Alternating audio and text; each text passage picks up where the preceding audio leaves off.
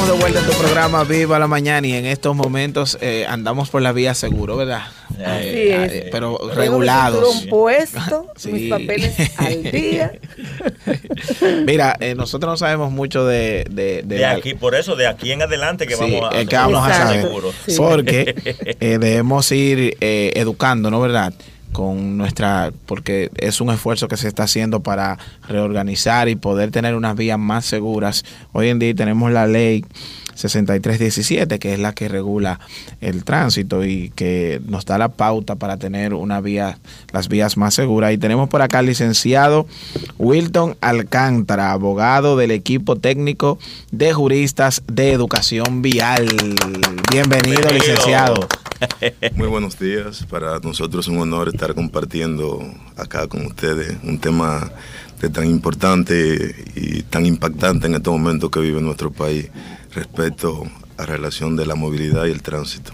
Bueno, y, eh, una voz vibrante.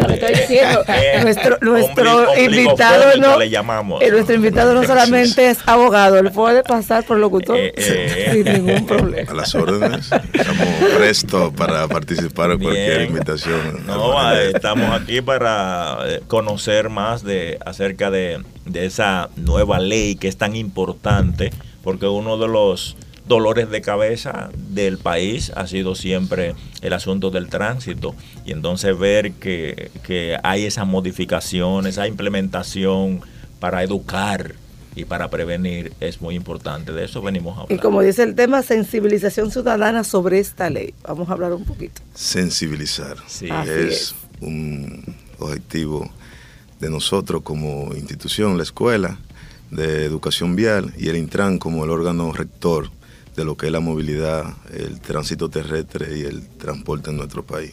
A partir de 2017 se crea lo que es la ley 63-17, que rige lo que tiene que ver con la movilidad, tránsito terrestre y transporte. Una ley que si bien podríamos decir que es una ley nueva, de hecho no lo es, sino viene a, a, crear un marco más amplio de lo que es la antigua ley de tránsito, la 241, y un espacio más inclusivo de lo que es la sociedad como tal. Porque la antigua ley 241 simplemente regía lo que es tránsito de vehículos. En esta nueva ley tenemos lo que es movilidad y en la movilidad podemos abarcar todo lo que se mueve, como bien lo expresa la palabra, tránsito terrestre y seguridad vial, que es algo de vital importancia en, la, en nuestra vía para que los conductores y la ciudadanía ande, se movilice de manera y el peatón. Y el peatón, que, el que más se mueve. Que más se mueve. Y algo novedoso, que la ley trae una regulación al peatón.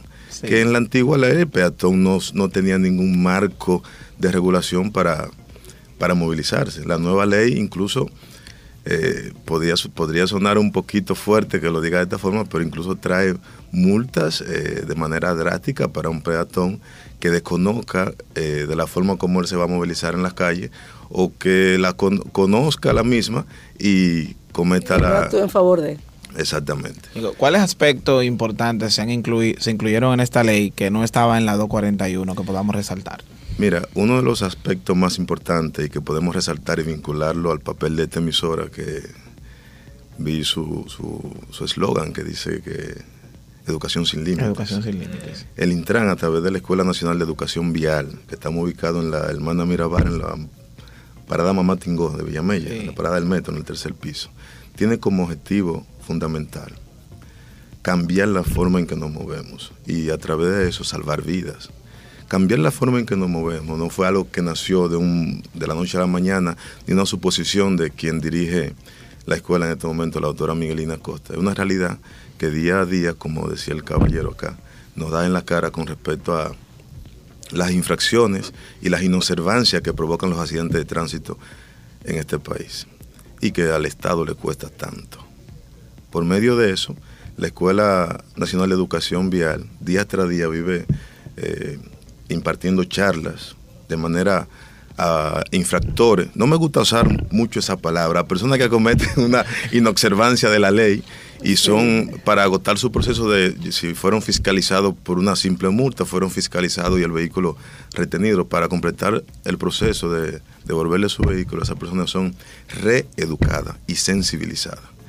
Es un proceso que se lleva un poquito de tiempo porque nos queremos ir más allá de dar una simple charla, donde la persona vaya a simplemente, valga la redundancia, agotar un, un proceso para lograr su objetivo, que es recuperar su, su estado natural anterior, recuperar su vehículo y volver a transitar y quizá a cometer la misma falta otra vez. Tratamos de sensibilizar a la persona, de que reflexione sobre la misma y que al momento de nosotros aprovechar el tiempo o perder el tiempo con esa persona con el mismo caso, sea una persona nueva que vaya a, hacer el proceso y ganar tiempo en ese sentido. Es una ley que es, como dije anteriormente, bastante amplia. Trae elementos nuevos, como dije ahorita, una ley del 2017 que se está implementando de manera paulativa, paulatina, dependiendo la circunstancia y dependiendo que la formación vaya absorbiendo la misma. ¿Cómo está el proceso de asimilación desde el punto de vista de quien va a imponer la ley, eh, de la autoridad, de los agentes? Díjese. Mira, en ese punto estamos trabajando muy fuerte, porque, y yo hago mucho énfasis en esto, cuando hablamos de sociedad, ¿a quién nos referimos? el conjunto de personas que, convivimos en ella. Entonces, hay momentos que tú sales a la calle y tú ves al DGC, que es el brazo ejecutor, quien fiscaliza, como un ente aislado o un enemigo.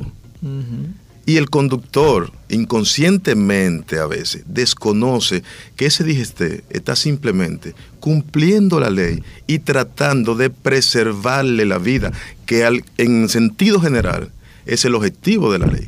Si bien hay una serie de elementos plasmados en esa ley, el objetivo principal es preservar la vida de todo, del ciudadano, porque en un momento tú puedes ser el conductor y en ese mismo rol, en otras circunstancias, tú puedes ser la persona que te estén fiscalizando. Te voy a poner un caso simple. Un DGC que esté en labor de su servicio entró a las 6 de la mañana, se va a las 2 de la tarde y coge su motocicleta regularmente, que es lo que tienen para transportarse, y sale por ahí, puede ser fiscalizado más adelante. Entonces, tenemos que vernos en ambos roles y no ver un lado el Estado eh. como reprimiendo, que no es el objetivo. Lo que estamos haciendo o lo que intentamos hacer es que haya un acercamiento sociedad-Estado y que la sociedad, la ciudadanía no vea el Estado como una persona que quiere reprimir porque al final el objetivo, vuelvo y repito, no me voy a, cansar de repetirlo, es salvar vida, que es el mar endémico que tenemos en nuestro país respecto a los accidentes de tránsito. Licenciado, el, ¿qué tan importantes son los regímenes de, consecuencias? Porque a veces uno se queja de que a veces hay leyes que los regímenes de consecuencias son eh, muy ligeros, vamos a llamarle así, las personas a veces ni, ni lo importan, pero qué tan importante es o cómo lo ha tomado esta ley, el régimen de consecuencia, para tratar de mandar un ejemplo a, lo que infrinjan. Los regímenes de consecuencia van a ser muy relativos dependiendo la circunstancia que se dé en el momento, porque la propia ley, la multa mínima es un sueldo mínimo.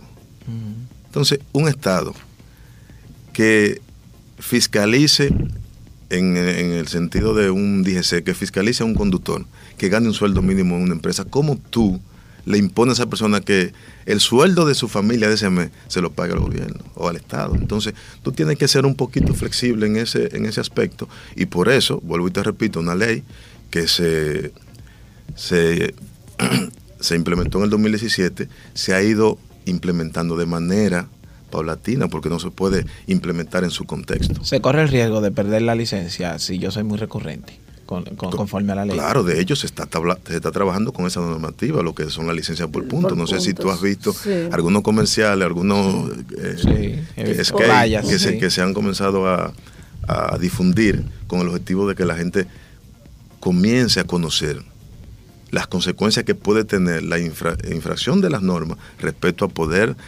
perder el permiso que el Estado te da a través del Intran y el Departamento de Licencia para tú circular a la calle. Usted sabe, licenciado, que yo tengo una preocupación en el sentido de que muchas veces vemos que solamente en la periferia, en, el distrito, cuando estamos por aquí en el centro de la ciudad, es donde se fiscaliza más es eh, tanto al peatón como al conductor. Pero cuando estamos, que vamos en las carreteras, que vamos fuera de la ciudad, los accidentes suelen ser más fatales, pero es exactamente porque no hay esa fiscalización que, se, que hay en el centro de la ciudad. Y de verdad eso me, da mucha preocupación porque no la veo tanto eh, en esas avenidas, en esas carreteras, donde realmente yo entiendo que se debe poner un poquito más de, observación para ver si la ley realmente se cumple. Porque de verdad, la mayoría de los accidentes veo que son unos rebases peligrosos. Eh, si el carril izquierdo es para correr, yo voy más lenta, pero vengo y me rebaso de mala manera. Y siento como que eh, no se aplica, no se aplica en, en las carreteras ese tipo de, leyes y, supervisión. Bueno, esa es una observación muy buena, pero debo hacerte otra observación antes de. Usted se refirió al, respecto a la, fiscalización de la observación del peatón. Si bien la ley lo completa, todavía no se está implementando, porque se está trabajando con esas normativas. El reglamento está, pero para su aplicación hay que trabajarlo con la, con la normativa y difundirlo para que la gente lo conozca y no alegue ignorancia. En ese sentido, a veces eh, las instituciones, nosotros, debemos poner, hacer como la gallina, poner el huevo y cacarearlo. Ese tema al que usted hace referencia es más bien seguridad vial y concierne al exceso de velocidad de, de, los conductores en las calles. Y a veces, como a uno no les pasa la cosa, no entiende que no se está haciendo. Ahora mismo hay una cantidad de DGC diseminado en todas las grandes avenidas con router de, velocidad fiscalizando a los, conductores.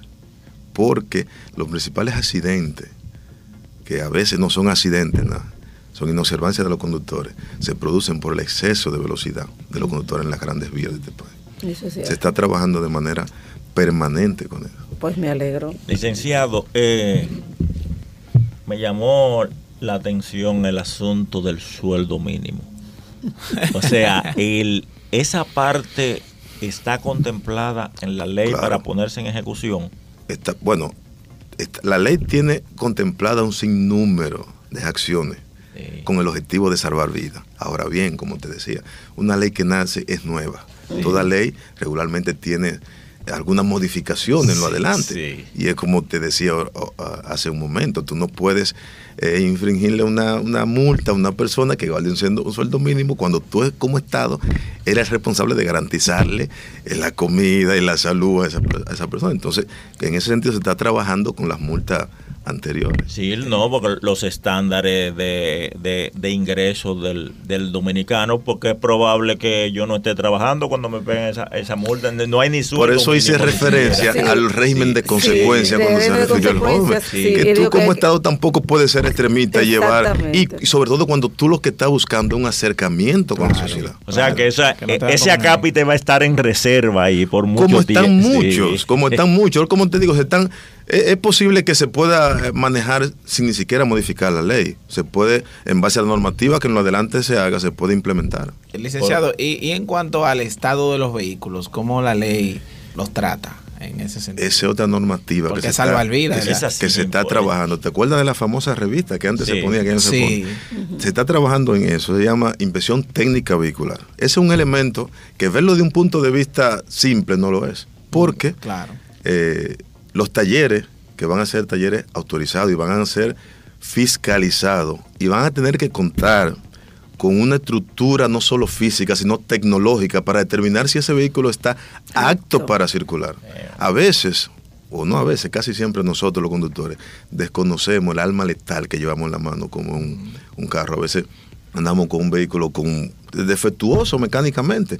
Y esa situación provoca un accidente que no solo nos cuesta vida a nosotros, sino a otros. Entonces, cuando esa normativa entra en vigencia, que estamos trabajando con eso, lo que pasa es que se ha tomado un poco de tiempo, porque la ley es bastante abarcadora y hay que irla eh, desmenuzando complementándola para que no deje espacio de dudas al momento de su implementación. Bueno, y como dice el tema de hoy, es sensibilizar. Sensibilizar. Es buscar, es buscar concienciar primero Concienciar. de que existe, de que va a tener sus restricciones y que nosotros debamos adaptarnos a ella de ahora en adelante. Que hay que aplatanarla, como De, decimos. de- de hecho, Así esa es. es el papel de nosotros como Escuela Así Nacional de es. Educación Sí, Vial. sí. Y por eso se viven, como le decía ahorita, instituciones públicas y privadas a diario solicitando charlas. Ese es uno muy- de los aspectos está más, muy interesante. más importantes, es ese, porque, eh, por ejemplo, le hablaba del sueldo mínimo, no es lo mismo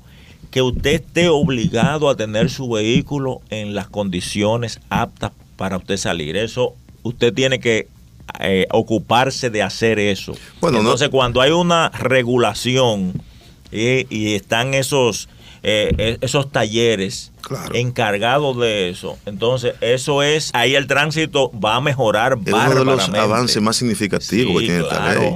Porque es que te voy a poner un ejemplo. Cuando tú sales un carro defectuoso mecánicamente hablando, en hora pico aquí, que todos estamos conscientes de la situación que tenemos, tú complejas más las cosas. Cuando tú tengas la responsabilidad de llevar tu vehículo a un taller certificado, autorizado por el Intran, que ese taller sea que determine si ese vehículo está apto para salir a la calle o no.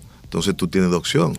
O usar el transporte colectivo y dejarlo, porque tampoco te vamos a obligar a que dejar, tú lo puedes guardar. Lo único no va a tener un permiso para circular en las Y los vías. neumáticos sobre todo. lo- la- Ese- eh, de hecho, Y- ya con los neumáticos se empezó a- se ha empezado a trabajar. La en Semana bien. Santa, en diciembre, porque eso es vital. Un vehículo defectuoso de goma se desliza y no solamente tiene el problema principal las de las acciones particulares y la responsabilidad que tiene la sociedad de esto es cuando tú tienes una situación como esta, tú tienes consecuencias tú y tienes los demás y tiene el y para el Estado. Estado, Claro. exacto. Y eso implica muchas cosas también, porque nosotros tenemos el, el asunto de, de los negocios, las importaciones, por ejemplo, de, de gomas usadas De y todo eso. Entonces eso hay que ir eliminándolo Sí, paulatinamente, claro, porque claro. eso tiene un costo social. Claro, claro. Eh, eh, eh, me gusta mucho también lo del peatón, que se esté tomando en cuenta, porque juega un papel muy importante. El hecho de que el peatón no conozca cuáles son sus derechos y sus Claro. deberes también, pues impacta en el conductor. Yo veo gente que el momento que coge para cruzar la calle es exactamente cuando el semáforo está en verde. Sí, sí, porque desconoce Y ese tipo de cosas. Y donde provoca. quiera, cruzando donde quiera, no, no, no se van por la cebra. Los, los puentes peatonales están de lujo. No, y ve la, no la línea de cebra y se va por allá, por el otro lado. Exactamente. Entonces, a veces lo hacen de Pasan manera consciente, los- otras veces de sí, manera inconsciente, y eso es lo que nosotros buscamos, Ajá. sensibilizar a la gente de la responsabilidad de cada, cada uno para que podamos salir adelante, porque a veces queremos hacer el Estado, los gobiernos responsables y nosotros como Y nosotros sociedad nos No ponemos como nuestra parte. Y tiene que haber una combinación de ambos, y no uno por un lado y uno por el otro. ¿Cuáles son los riesgos que contempla la ley para las personas que conduzcan bajo alguna sustancia? Los riesgos principales. Lo primero, una persona que sea detectada que conduce bajo alguna sustancia, vamos a poner alcohol. Sí, alcohol. la más Hay un común. proceso. El DGC, si ve alguna anomalía, alguna algún salte, te manda a detener. El proceso, el, el alcoholímetro, como le llamamos. Hay dos procesos. Hay un proceso que se hace con la So- eh, soplando. y hay otro que ya, si es necesario, que en laboratorio a través de la sangre. Son dos aparatitos. El DGC tiene el primero, que es el que te pone a, A soplar. a aplicarlo. Si le da un aviso al DGC, el DGC te manda a detener. Primero a poner el carro en la en la, en la P del, par- del parqueo, porque ya, tú, ya el, el aparato detectó que tú tienes algún nivel de alcohol. Y con el otro aparatito, él va a determinar el nivel de alcohol que tú tienes en el cuerpo. Tiene alcohol, ahora vamos a ver el nivel. ¿entiendes? Sí. Y, y la... Ajá, sí, continúa, continúa. El DGC tiene la, la responsabilidad o el deber de sentarte, si es posible, gestionarte una botella de agua o algo para eh, y buscar los medios de gestionar que tú puedes llegar a un lugar seguro. Mm, sí. Ya hacen unas pruebitas también de equilibrio, póngase así. No, ya eso no se hace. El, se proceso, el proceso en la calle es con, con los dos, el, el Con pito que detecta si hay algún nivel de alcohol Con en el cuerpo y el otro que de- detecta la cantidad de alcohol Claro. que tú tienes en el cuerpo. Claro, en ese caso sí aplica quitarle el vehículo al conductor. De hecho, sí. de hecho, no quería irme de aquí. La pauta la trazan Sí, ustedes, no, no, no, sin tocar este tema. Yo no Sí, sé si hablemos ustedes, un poquito si ustedes han recibido un cliché que incluso anda con la con el me- ti- Ti- Un timbrado o un del. Tribunal Constitucional, donde algunos dicen que el Tribunal Constitucional evacó una sentencia donde le prohíbe a la DGC retenerle El el vehículo. vehículo, ciudadano. Cosa que es totalmente mentira. La ley estipula las condiciones y las razones por las cuales un agente puede retenerte y remolcarte un vehículo. Es clara en ese sentido. Voy a poner un caso Sí, simple. por favor. ¿Qué es la licencia de conducir? Si alguien me puede decir. Permiso. Es un permiso, Permiso. Un permiso para tú circular a las calles. Y si usted anda en un vehículo y usted no sí, porta ese no, permiso, usted no tiene derecho. No ¿Quién es la persona que ejecuta esa prohibición? El DGC. dice- El DGC. Pero Entonces, ¿y cuándo está la, la excepción de eso? ¿Cuándo no se le debe llevar el vehículo? Cuando Cuando- una infracción o algo que no sea así una luz en mayor. una, una- Sí. una luz en rojo te deben fiscalizar, simplemente no te Sí, pueden... claro. La ley es clara, en el párrafo 3 del artículo 189 estipula todas las razones. Una persona que ande, y, y el Estado es un poco permisivo en ese sentido, que ande con un vehículo que no pueda mostrar la propiedad ni de él ni de nadie. Ese vehículo pudo haber sido Claro, reportado claro. como robado. No, Usted debe no. andar por lo menos, la ley estipula por lo menos con una copia de la matrícula. Exacto. Eh, no, no, En eso, ese es- sentido. eso es irrebatible. En ese sentido la ley es bastante, bastante... Porque incluso si, si se detiene a alguien que no puede probar que ese vehículo es suyo, usted le está haciendo también el favor al dueño real del vehículo. Claro, porque ese vehículo claro. se- lo andan buscando. Exactamente. Y, y estamos hablando, como decimos, de salvar vidas. Nosotros tenemos que poner plena atención en eso porque sabemos lo que pasa en nuestras calles, en nuestras vías, con los accidentes. Entonces, una persona que anda, por ejemplo, borracho, tú no le puedes dejar un vehículo en la mano. En lo absoluto. Definitivamente. De hecho, hay acciones que podrían eh, extralimitarse y hay que hacer énfasis en el tema, sensibilizar. Un DGC que podría decir, bueno, mis límites llegan hasta acá, pero no. Usted como servidor público, sin importar la función que usted ejerza, usted tiene la responsabilidad de que si una solución no está en su mano, gestionarla ante la autoridad o ante quien pueda resolverla. Así es. Por eso hay una, por eso hago mucho énfasis de, hace- de la- haber un acercamiento entre gobierno, Estado, sociedad, para que no haya discrepancia y una distancia entre el mismo. Y, eh, y- y sigo haciendo mucho énfasis en que no debemos ver a un DGC como un enemigo, porque al final el DGC es una persona, esa, esa- eso que tú ves vestido de, de verde no es un extraterrestre que vino de Marte, no, no, no, es una persona con las mismas características y las mismas condiciones Todos tuyas, que está haciendo una función. Haciendo Todos somos trabajo. parte de la solución. Eso es Todos así. debemos Así que hay ser que parte de la solución. Debemos ser parte. El problema está identificado. Y nuestro director, el licenciado Rafael Arias, hace mucho énfasis en lo siguiente, que él nunca ha visto un vehículo solo haciendo un tapón, No. ni un vehículo solo a 120 en una vía. El problema Tiene- somos nosotros. Tiene razón. Somos nosotros. Y desde ahí tenemos que asumirlo, asumir la responsabilidad para buscar y conseguir la solución. Y evitar, evitar tanto dolor que llega a la familia dominicana a través de esos accidentes de verdad que pueden ser evitados si somos prudentes y, Claro, y vamos a llegar a eso, vamos a llegar a eso porque ya la legislación está. Está, está y se está aplicando dependiendo eh, las circunstancias. Si lo, Li- Licenciado, ya en esta parte final, si usted tiene algunas recomendaciones finales a propósito de sensibilizar sobre esa ley que nos quiera dejar a la población antes de ir. Y creo, licenciado, que esto tiene que, tiene que tener una hay, segunda hay que parte. tomarlo por temas. No, ley. yo eh, estoy dispuesto Eh, simplemente. Siento que me faltan más cosas. Vamos a tomar la ley, vamos a- De hecho, vamos a- de hecho, cuando tú te pones a, a ojear la ley, a, a ver los reglamentos, te crea, te crea Claro. expectativa y tú buscas y buscas. Te- en la misma Exacto, y condición tengo que a te tú. Winston Alcántara y escuchamos Viva la Mañana y Claro. lo, sobre los vehículos, aprender. sobre el transeúnte y Los agarramos los temas y lo, y lo Sí. desglosamos. Eh, cuando venía de camino para acá, estaba escuchando un- el programa que antecede a este y hablaban de los valores. Sí. Y se refirieron a la palabra respeto. Yo creo que esa palabra tiene un ámbito más amplio de lo que la propia palabra expresa. Sí. Lo que buscamos nosotros en esto es el respeto a la ley de tránsito, concienciarnos ambos, para que así nuestra sociedad pierda menos vida y el costo del Estado, que algunos piensan, no, no es del bolsillo, pero si usted compra comida, usted está pagando impuestos, si usted hace cualquier, tra- está pagando impuestos y al final el Estado es usted mismo. Así O sea es. que el costo, el costo de todos esos accidentes que cada año, en, en números fríos así lo decimos, los estamos pagando todos. Eso es así. bueno, gracias al licenciado Winston Alcántara, ¿verdad? Que es abogado del equipo técnico de juristas de la Escuela de Educación Vial, señores, y que estuvo concienciando acá sobre la ley 6317 que, que regula todo el tránsito, toda la, la movilidad vial, vamos a llamarla así, para abarcar más en nuestra República Dominicana. Gracias por siempre estar ahí para ayudarnos en, en esa parte a nosotros. Y gracias a nuestros oyentes por haber estado con nosotros. Sigue en sintonía con Radio Educativa y todo el contenido que tenemos para usted. Eso fue Viva, la, mañana.